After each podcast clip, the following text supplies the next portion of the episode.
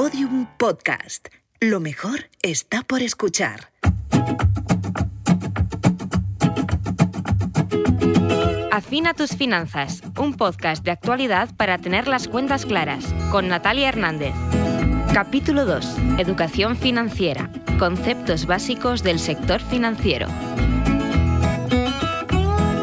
La inflación en la eurozona marca nuevo récord en El 2% del Producto Interior Bruto. Nuestra estimación actual para la economía española. El INE rebaja al 0,2%. La Comisión Europea confirman que la inflación es un La fenómeno. expectativa de crecimiento de la inflación media El anual. IPC de junio escala hasta el 10,2% y sube un punto y medio en solo un mes.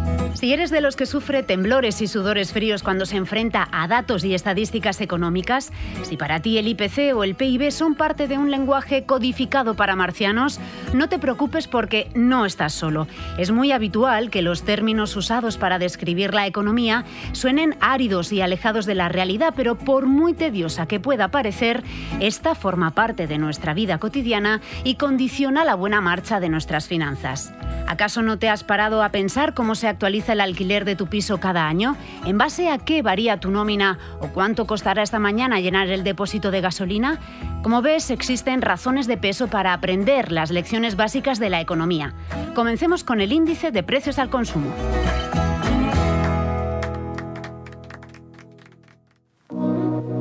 El IPC es una herramienta estadística que muestra la evolución media de los productos de la cesta de la compra tipo de un hogar medio. Hablamos de artículos como alimentos o gasolinas, bienes de consumo duradero como lavadoras o ordenadores y servicios que van desde la visita a la peluquería hasta la contratación de un seguro. Lo publica el Instituto Nacional de Estadística cada mes tras analizar centenares de artículos y más de 200.000 precios de establecimientos de todo el país. Su composición se revisa periódicamente. De hecho, hace solo unos meses se incorporaron a la cesta de la compra las mascarillas higiénicas y se eliminaron los DVDs porque sí, sorprendentemente, aún estaban en la lista. En resumidas cuentas, el IPC es la brújula que indica el coste de la vida y avisa de la llegada de la temida inflación. La inflación representa un aumento continuado y generalizado de los precios, no solo de artículos individuales. Los efectos de la inflación, sobre todo cuando es muy alta, son la disminución tanto del poder adquisitivo de las personas como de su capacidad de ahorro.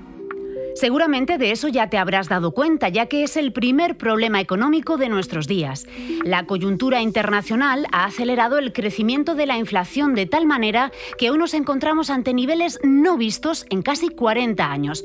Así que, por ejemplo, si el año pasado por estas fechas hiciste un viaje y pagaste 1.000 euros por la reserva del hotel y el vuelo, este año esos mismos servicios te costarán de media 100 euros más. Para analizar la evolución y los efectos de la crisis de inflación que está viviendo todo el mundo, hemos invitado a José Carlos Díez, director del Orfin, y a Daniel Fuentes, profesor de Economía en la Universidad de Alcalá de Henares y director de CREAB Research. Encantada de saludaros a ambos. ¿Cómo ¿Qué tal, estáis? Natalia? Bueno, vamos a comenzar a saber por qué es tan dañino este efecto de incremento de precios, Daniel. Bueno, vamos a ver, eh, lo que realmente es dañino es la magnitud del incremento de los precios. Que los precios crezcan un poquito es incluso saludable, ¿no? Pues eh, genera un incentivo al negocio, al beneficio, a la actividad económica. ¿Dónde se pone ese baremo a partir del cual el aumento de los precios empieza a ser perjudicial para el conjunto de la economía? Bueno, vamos a decir que la convención más o menos de los bancos centrales, en el caso de economías como las europeas, la cifra en el 2%, ¿no? 2% promedio, subyacente en el medio plazo, bla, bla, bla. Estamos ya en tasas del 10%, clarísimamente por encima de esa barrera del 2% y ya todos nos tememos que no es tan transitorio como a lo mejor podíamos pensar hace unos meses. Esto significa, en primer lugar y sobre todo, pues una pérdida o bien de márgenes empresariales, porque lo que tenemos es una inflación de costes, o bien de poder adquisitivo, o una combinación de las dos cosas que probablemente es lo que esté ocurriendo. José Carlos, eh, explícanos cómo hemos llegado hasta aquí, porque nos aseguraron que era un incremento temporal de- del IPC, de la inflación. Bueno, porque llevábamos 10 años sin inflación, incluso con riesgo de deflación después de la crisis del 2008, una crisis muy compleja y, ¿no? y ahora pues tenemos una crisis de inflación clásica, mm, estamos más habituados a ver inflación que deflación ¿no? en la historia de la economía. Eh, las causas son complejas, eh, Natalia, la principal empezó yo creo que con, con una salida demasiado intensa después de la pandemia, por una parte positiva por el tema de las vacunas y por otra por excesos de política monetaria y eso combinado con restricciones de COVID en China y, de movilidad, pues empezó todo en, los barcos, si os acordáis, en los contenedores, se fue pasando a los bienes industriales, a las materias primas y luego al gas y a la electricidad, ¿no? Y ahora, pues con la guerra de Ucrania, pues se ha complicado todo y bueno, el escenario ya es generalizado y estamos ya en una inflación de todos los bienes, todos los servicios y con perspectivas muy complicadas para el 2023. La historia está repleta de momentos en los que la inflación se ha vestido de monstruo bolsillos. Tras el fin de la Primera Guerra Mundial, los alemanes vieron cómo el billete de metro pasó de costar en 1918 0,10 marcos a 150 millones tan solo tres años después. Llegó un momento incluso en el que el valor del papel en el que se imprimían los billetes era mayor que el propio dinero impreso, así que valía más la pena usarlo para hacer fogatas que para comprar. Daniel hacía referencia a José Carlos a la historia. Eh, vamos a mirar un poco hacia atrás. ¿Cuáles han sido las fórmulas más exitosas para reducir los, los flujos inflacionistas? ¿Qué nos dice el pasado? Pues nos dice que depende del tipo de inflación al que nos tenemos que enfrentar. No es lo mismo una inflación de demanda, pues, que es el caso clásico en el que decimos los economistas que la economía se recalienta, y en ese caso la herramienta más útil es la política monetaria. Una subida de tipos de interés lo que hace es que encarece los préstamos tanto al como la inversión y por lo tanto calma un poquito la demanda, enfría la economía y, vuelves otra vez a un, a un círculo virtuoso. No es lamentablemente el tipo de inflación al que nos estamos enfrentando ahora, que es una inflación, bueno, se mezclan muchos factores, como decía José Carlos, pero básicamente de oferta, ¿no? De costes energéticos, que es el hecho diferencial, y de cuellos de botella, etcétera. Eso lo hace más, eh, hace más, más complicado. Em, yo tiendo a pensar que en una situación como la actual, donde el primer determinante, más allá, insisto, de los que decía José Carlos estaban bien señalados, pero eso sí que se pueden acabar diluyendo, lo de los cuellos de botella, las distorsiones en el comercio internacional, ese, primer ímpetu en la salida del coronavirus, bueno, eso es lo que puede justificar un, eh, episodio más o menos transitorio de inflación, pero a eso se añade lo que realmente ha cambiado el, escenario, eh, son factores de orden geopolítico. Y ahí la economía, pues desgraciadamente no tiene excesivamente mucho que decir en el corto plazo, porque las soluciones que vamos a dar ahí los economistas son, oye, necesitamos más autonomía estratégica, necesitamos más renovables, necesitamos reducir la dependencia del gas ruso. Bien, pero eso cómo se hace en el corto plazo. Hablando de soluciones, eh, hemos visto esfuerzos por parte del gobierno, bajada del IVA de, la luz, rebajas en el transporte público, eh, prórroga de bonificaciones, pero José Carlos, no han tenido el efecto esperado y nos preguntamos qué es lo que pueden hacer los estados ante un fenómeno como este con estas peculiaridades que nos comentaba Daniel. Bueno, son, son causas de inflación globales donde España tiene poco que decidir, incluso Europa, ¿no? Eh, hay variables que se te escapan, sobre todo el, precio del gas y, y, de la electricidad. Yo creo que, como dice Daniel, en el caso de Estados Unidos es un caso claro de demanda, con tasa de paro al 3,5, con una presión en el mercado de trabajo, los salarios ya creciendo a tasas muy elevadas entonces la política monetaria va a actuar, de hecho es posible que haya sobrereacción y, y vayamos a una recesión en Estados Unidos en el, en el segundo semestre y, y es la única forma de parar la inflación allí. En el caso europeo yo creo que es menos preocupante la parte de demanda, o sea, no hay esa presión que hay en Estados Unidos, pero bueno, tenemos una guerra en Europa, eh, te has, entrado en guerra con el principal suministrador de gas y Putin ha dicho que va a cortar el gas. De momento parece que transitorio, pero bueno, si el, el corte de gas es permanente, yo creo que vamos a ver una crisis de inflación en el otoño y en el invierno sin precedentes, ¿no? Lo que está marcando los precios de futuros de la electricidad es que el precio de la electricidad sobre el nivel actual, que ya es muy elevado, se puede doblar o triplicar en Europa en los próximos seis meses, ¿no? Entonces, bueno, en ese escenario el Banco Central tiene que actuar, ¿no? Da igual que, que, no sea de demanda, o entonces no puedes tener una política monetaria de tipo cero en ese escenario, ¿no? Entonces, bueno, evidentemente una situación muy complicada y en ese caso, a nivel de país, pues te queda poco que hacer, un poquito de, contención de, la política fiscal para no generar más presión de inflación y el poco margen fiscal que tienes, pues concentrarlo en, en proteger a las clases más vulnerables, rentas muy bajas, gente, pensemos, ¿no? Eh, viudas con 400, 600 euros que no pueden eh, poner la calefacción, eh, familias monoparentales con mujeres divorciadas y separadas que tienen hijos a cargo, que están en una situación muy complicada después del divorcio, pobreza severa en determinados segmentos de exclusión, esos son la gente que de verdad va a sufrir esta crisis de manera dura, porque esa gente no puede ir al supermercado a hacer la compra, no, no es una cuestión de que no puedan llenar el depósito, ¿no? Entonces es un poco lo que te queda por hacer y, sobrevivir.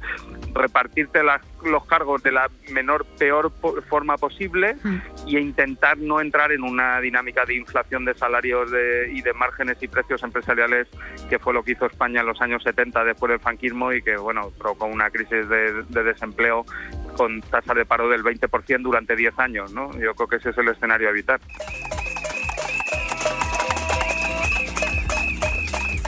En sus últimas previsiones, el Banco de España calcula que el IPC cerrará 2022 con una subida interanual del 7,2% y que la inflación subyacente, mucho más persistente porque no incluye alimentos y energía, alcance el 3,2%.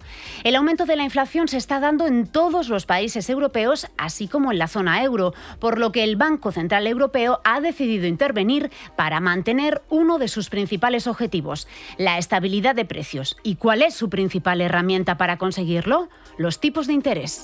Al igual que pagas para poder comprar un televisor y con él diferentes plataformas de streaming, el dinero también tiene un precio, un coste que viene dado por el tipo de interés que pagas porque te lo presten. Ahora, tras más de una década con tipos bajos e incluso negativos, el Banco Central Europeo, siguiendo las políticas de otros bancos centrales como la Reserva Federal de Estados Unidos o el Banco de Inglaterra, ha apostado por la normalización de la política monetaria para llevar la inflación al objetivo del 2%. Hemos visto al Banco Central Europeo eh, tomar el mismo camino que otros organismos, como la Reserva Federal de Estados Unidos que mencionabas o el Banco de Inglaterra con subida de tipos. Eh, ¿Va a conseguir los efectos deseados un incremento de los tipos de interés, Daniel? Bueno, aquí la gran diferencia es que la naturaleza de las fuerzas que mueven la inflación en la zona euro no es exactamente la misma en Estados Unidos. Entonces yo en este sentido me inclino a pensar un poco como venía, acaba de comentar José Carlos, que en Estados Unidos probablemente sí tenga efecto. Yo creo que las subidas en Estados Unidos están siendo muy intensas y muy eh, aceleradas en, en, estos primeros meses, ya en junio lo fueron y lo siguen siendo ahora. Eh, probablemente no tengan que llegar a los peores de los escenarios de subidas de tipos que podían plantear, porque la amenaza, la amenaza genera expectativas y ahí se genera un círculo relativamente virtuoso. En zona euro, pues yo creo que lo vamos a tener un poquito más complicado porque por una parte es necesario, es necesario esta corrección en los tipos de interés. El Banco Central Europeo tiene que enviar una señal de fortaleza y de disposición absoluta a, controlar los tipos de interés y sobre todo a evitar la fragmentación de, de, las primas de riesgo, es decir, que aquella crisis, aquella tormenta financiera que vimos en los veranos de 2011 eh, y 2012, hace ya prácticamente 10 años. Por lo tanto, la intervención del Banco Central Europeo sí es necesaria. ¿Es suficiente? Pues yo creo que no, que no va a ser suficiente y aquí vamos a tener que echar mano de todas las palancas posibles, tanto a nivel nacional como internacional. Yo, eh, a nivel nacional, desde que estalló el conflicto, siempre he pensado que si las cosas se ponían difíciles y se están poniendo difíciles, nos haría falta reeditar pues unos acuerdos del estilo de los que se firmaron en los años 70 en Moncloa, donde se incluyan pactos de renta, controles de márgenes empresariales, de aumentos de salarios controlados, donde se ponga contribución pues beneficios extraordinarios, etcétera, pero dentro de un proyecto colectivo, un marco de contrapesos que de momento pues no parece que se plantee. José Carlos, eh, hemos escuchado a Christine Lagarde decir que van a volver a subir los tipos en el mes de septiembre. Eh, ¿Cuál es su pronóstico de cara a final de año? ¿Está de acuerdo con, Daniel, con lo que nos contaba? Pues hombre, si el BCE pudiera eh, contener la, subida de tipos y no sobre reaccionar, yo creo que lo haría. No, no creo que haya mucha intención de subir los tipos. El problema es que estás en un mundo cada vez más integrado, el, el tipo de cambio del euro no está en una situación de mucha debilidad y claro, si tú no sigues a la Reserva Federal y, sigues con subidas de tipos a la Reserva Federal, el euro puede bajar mucho y, depreciarse mucho. Entonces, en una crisis de, gas y de petróleo, donde los precios del gas se fijan en, dólares y el petróleo, y, tú dejas de depreciar el tipo de cambio, pues evidentemente que están metiendo un componente de inflación a través del tipo de cambio muy fuerte, ¿no? Yo creo que eso obliga al, al BCE a subir más los tipos de lo que seguramente querrían y, bueno, depende de dónde acabe la Reserva Federal y lo que aguante el tipo de cambio, ¿no? Si la Fed eh, acaba en el 3%, como está marcando un poco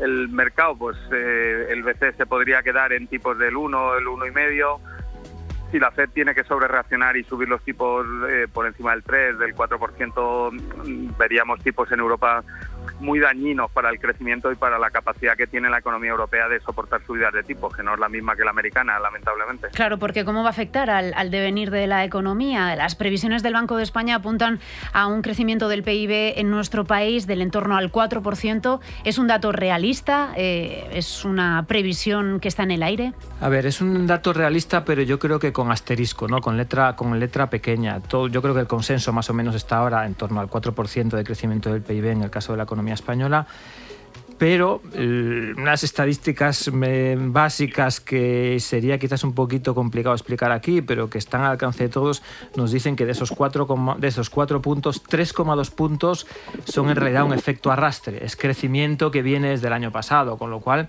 no estamos tan lejísimos de aquel escenario de esta inflación que muchos veíamos de manera eh, bueno, poco cercana hace unos meses y que ahora, pues con datos en la mano, si de ese 4% eh, admites que 3,2 es un efecto arrastre derivado de la inercia de la economía del año pasado, te queda un crecimiento exclusivamente em, eh, vinculado a, a, 2022 de 8 décimas. Por lo tanto, bueno, cuidado con los números gordos de crecimiento, que efectivamente yo creo que es correcto, estarán en torno a un 4%, pueden estar en torno a un 4% este año, pero con esa letra pequeña. Con este escenario, en el ambiente resuena otro vocablo endiablado, la estanflación.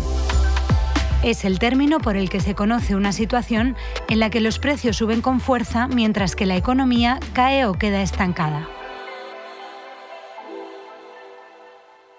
Entonces, ¿hay riesgo de esta inflación? Yo creo que sí, si, si entendemos por esta inflación la definición estadística de, de, un crecimiento mm, de trimestre a trimestre muy reducido o estancado combinado con precios altos, pues yo aquí no me cuesta reconocer que hace unos meses no lo veía, creía que ese escenario no lo íbamos a ver.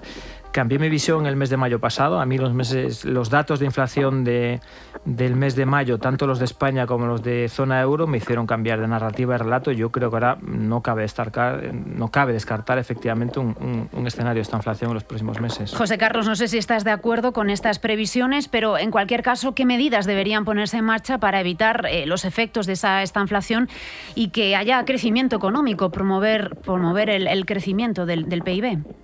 Bueno, en Europa la única efectiva sería acabar con la guerra de Ucrania y normalizar el suministro de gas, en, principalmente en Alemania. Si, eso no pasa y la guerra continúa y, y, el conflicto continúa y no llega el gas necesario a Centro Europa y Alemania en este invierno, bueno, yo creo que el escenario de Europa es susceptible de empeorar en términos de inflación y en términos de recesión. ¿no? Los precios que están marcando los mercados de futuros del gas y de la electricidad en Europa no son asumibles por los consumidores y por las empresas europeas. ¿no? Por lo tanto, yo creo que en algún momento habrá que negociar con Putin. Yo no, no esté a favor de Putin, creo que lo que ha hecho en Ucrania es una barbaridad, pero evidentemente tú no puedes permitirte el lujo de tener un corte de suministro en países europeos en invierno en términos de las familias que consumen calefacción de gas, pero sobre todo en términos del sector industrial, empresas de acería, siderurgia, construcción de coches, industria química, naval, bueno, bueno, sería un escenario muy complicado el que está afrontando Europa. El, resto de medidas, como decía antes Daniel, es que cuando hay este tipo de riesgos, hablar de economía es una broma, vamos, es que los economistas no podemos resolver crisis de este tipo. Todos hemos escuchado alguna vez que de los errores se aprende. En el caso del Banco Central Europeo, ciertamente así es. El organismo no quiere oír hablar de nuevos ataques especulativos a la deuda soberana como pasó en 2012. Para ello prepara un mecanismo que controle subidas en las primas de riesgo periféricas. La deuda es la cantidad de dinero que los gobiernos deben a sus acreedores. Se emite en forma de letras del Tesoro, bonos u obligaciones del Estado y está asociada a la prima de riesgo, que es el sobrecoste pagado por los estados para financiarse. El Banco Central Europeo hemos visto que ha subido los tipos de interés y también ha puesto en marcha medidas para evitar lo que antes eh, comentaba Daniel, esos ataques especulativos a la deuda soberana, una nueva herramienta. ¿Qué ha motivado las tensiones de los últimos meses en el mercado de deuda de países como España o Italia? José Carlos. Bueno, principalmente que el BCE se ha visto forzado por la inflación a retirar las compras de deuda. Entonces, claro, tú tenías economías adictas, ¿no? El aumento de la deuda pública durante la pandemia ha sido muy intenso y se ha financiado prácticamente en España un tercio de la nueva emisión de deuda lo ha, lo ha cubierto el Banco Central Europeo, ¿no? En, en cuanto quitas ese comprador del mercado, pues aparecen tensiones, evidentemente, y luego si a nivel eh, mundial el crédito y el riesgo se está restringiendo y los inversores mundiales pues se vuelven más aversos al riesgo, pues evidentemente prefieren bonos alemanes que bonos españoles o sobre todo italianos, ¿no? Yo creo que el principal problema en Europa es Italia, que tiene una situación de deuda y, fiscal muy complicada y política también muy inestable, ¿no? Entonces, en ese escenario pues pues se complica, ¿no? Vamos a ver si el BCE es capaz de, de contener eso, porque estamos hablando de mucho dinero, de mucha deuda y de flujos muy intensos, ¿no? ¿no? O sea, el BCE tendría que, que tomar una posición muy firme y muy comprometida y no está claro si sus estatutos y su consejo de gobierno está todo lo decidido que debería estar como lo estuvo con Mario Draghi en 2012 cuando sus famosas palabras. Hmm. Recientemente el Orfin ha publicado un informe sobre el impacto de la subida de tipos de interés en los niveles de deuda de la eurozona. Daniel, ¿cuáles son los riesgos de enfrentarse a esta situación económica con niveles de deuda superiores, como en el caso de España, al 100% de su PIB? Bueno, el, nivel crítico no es tanto el 100% o el 90% o el 60% o el 120%. No, no, hay, no hay nada en la dinámica de sostenibilidad de la deuda que nos diga que 100 es peor que 101 o que 99. ¿no? Lo que sí es crítico saber si esos niveles, que son eh, excesivamente altos en, muchos casos, como el caso de la economía española, francesa y, otras, si es sostenible o no es sostenible. Y, lo que define la sostenibilidad de esos niveles de deuda pues es una combinación de condiciones que afectan a los tipos de interés, que afectan al crecimiento de la economía y que afectan al saldo primario de las cuentas públicas, al déficit propiamente dicho. Entonces tiene que haber una combinación virtuosa de todos estos factores para que al menos, al menos, pues podamos aguantar el tirón de estos eh, malos trimestres que, todos intuimos que tenemos por delante, sin que los niveles, las ratios de deuda, el volumen de deuda en relación al PIB eh, se deteriore. Los números que hemos hecho nos indican que a priori en el corto plazo. El Tesoro ha hecho bien su trabajo, el Tesoro Público Español ha hecho bien su trabajo en los últimos años, por lo tanto hay cierto margen para eh, soportar un aumento de los tipos en 2022, que ya está, pues vamos a decir, la mitad del año vendido, 2023, pero tenemos más dudas, yo diría que serias, eh, para 2024-2025, en los que el margen eh, el margen de resiliencia, vamos a decir así, de resistencia frente a una subida de tipos sin que ésta afecte al, aumento del ratio de deuda pública, pues nos parece ya más condicionada y dependerá mucho de los escenarios de crecimiento de la economía española y de otras condiciones que, bueno, eh, yo digo que ahí, ahí hay un poquito más riesgo ya a medio plazo. Las reglas fiscales llevan suspendidas desde el estallido de la pandemia, pero la Unión Europea ya ha dado un toque de atención a algunos Estados miembros por su elevado déficit. El déficit representa la diferencia entre gastos e ingresos de un año concreto, que puede ser positiva o negativa. José Carlos, ¿cómo el déficit puede condicionar las políticas del futuro y cómo nos va a afectar? Porque sin duda cuadrar las cuentas públicas va a ser el, gran reto al que nos enfrentemos. Sí, pero también tienes que tener cuidado porque en, un escenario como el que estamos describiendo para final de año, donde hay riesgo de recesión ya real, o sea, un riesgo elevado, eh, tirar de, la palanca del déficit de recortes y, y, hacer un ajuste de déficit muy intenso como hicimos en 2010 te lleva a intensificar la recesión y eso puede provocar crisis financieras otra vez, crisis de la deuda, poner en cuestión el euro, o sea que, que deberíamos haber aprendido de, aquellos errores. ¿no? Yo creo que ahora lo importante es eh, no hacer una política de déficit muy prudente ni ni bajar ni subir impuestos, ni aumentar ni, ni reducir mucho gasto a corto plazo, o sea, intentar ser lo más neutral posible y, eh, y marcar bien una senda de consolidación en el momento que la economía lo permita y que sea compatible con el crecimiento económico. ¿no? Esto es fácil de decirlo, ¿eh? luego de hacerlo no es tan sencillo, pero bueno, tú deberías marcar una política prudente de compromiso de reducción del déficit y la deuda en, en un escenario de inflación donde el BCE no compra pero intentar no hacerlo en el corto plazo, especialmente de aquí a final de año. ¿no? Yo creo que ese debería ser el, óptimo. Daniel, ¿estás de acuerdo? Sí, sobre todo porque hay algo que hay algo que no debemos olvidar. Es verdad que la inflación, por lo menos en los niveles que estamos viviendo ahora, es globalmente perniciosa, pero tiene, tiene otra cara, ¿no? Y la cara es que la inflación también eh, aumenta los, los, ingresos y por lo tanto, pues por ahí tienes, si quieres, un, un poquito de oxígeno a la hora de, de, diluir un poco determinadas ratios de endeudamiento y de alimentar un poco los ingresos públicos sin necesidad, como dice José Carlos, de, tocar ahora mismo eh, tipos impositivos ni, ni, aumentar la presión fiscal propiamente dicha de manera explícita. Yo creo que efectivamente hay que capear los peores meses como mejor se pueda y ya cuando la tormenta empieza a mainar, entonces sí tenemos claramente que, que reducir este déficit primario, que en el caso de la economía española es recurrente. Llevamos desde 2008 ininterrumpidamente con, con, déficit primario de las cuentas públicas, bueno, eso es una tarea pendiente que, que habremos de resolver en cuanto sea posible. Siempre nos han dicho que es muy preocupante el déficit estructural de, nuestro país. Ya para terminar, queremos saber eh, en qué consiste y por qué esa preocupación por este concepto económico. A ver, la diferencia, hay muchos criterios para evaluar el déficit. Uno de ellos es el estructural versus coyuntural.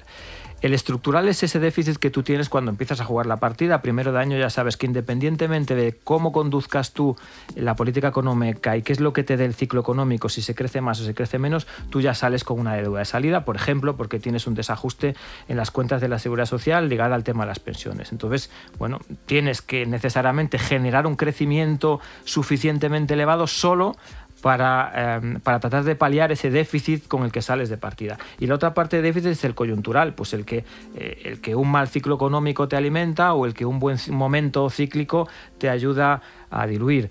Aquí hay distintas metodologías para definir cuál es el déficit estructural de la economía española. Yo he trabajado en el Banco de Francia, por cierto, en, la determinación de estos modelos que son extraordinariamente complejos de crecimiento potencial, pero creo que hay una lectura mucho más sencilla, que es ir a la contabilidad nacional y ver dónde están esos desajustes.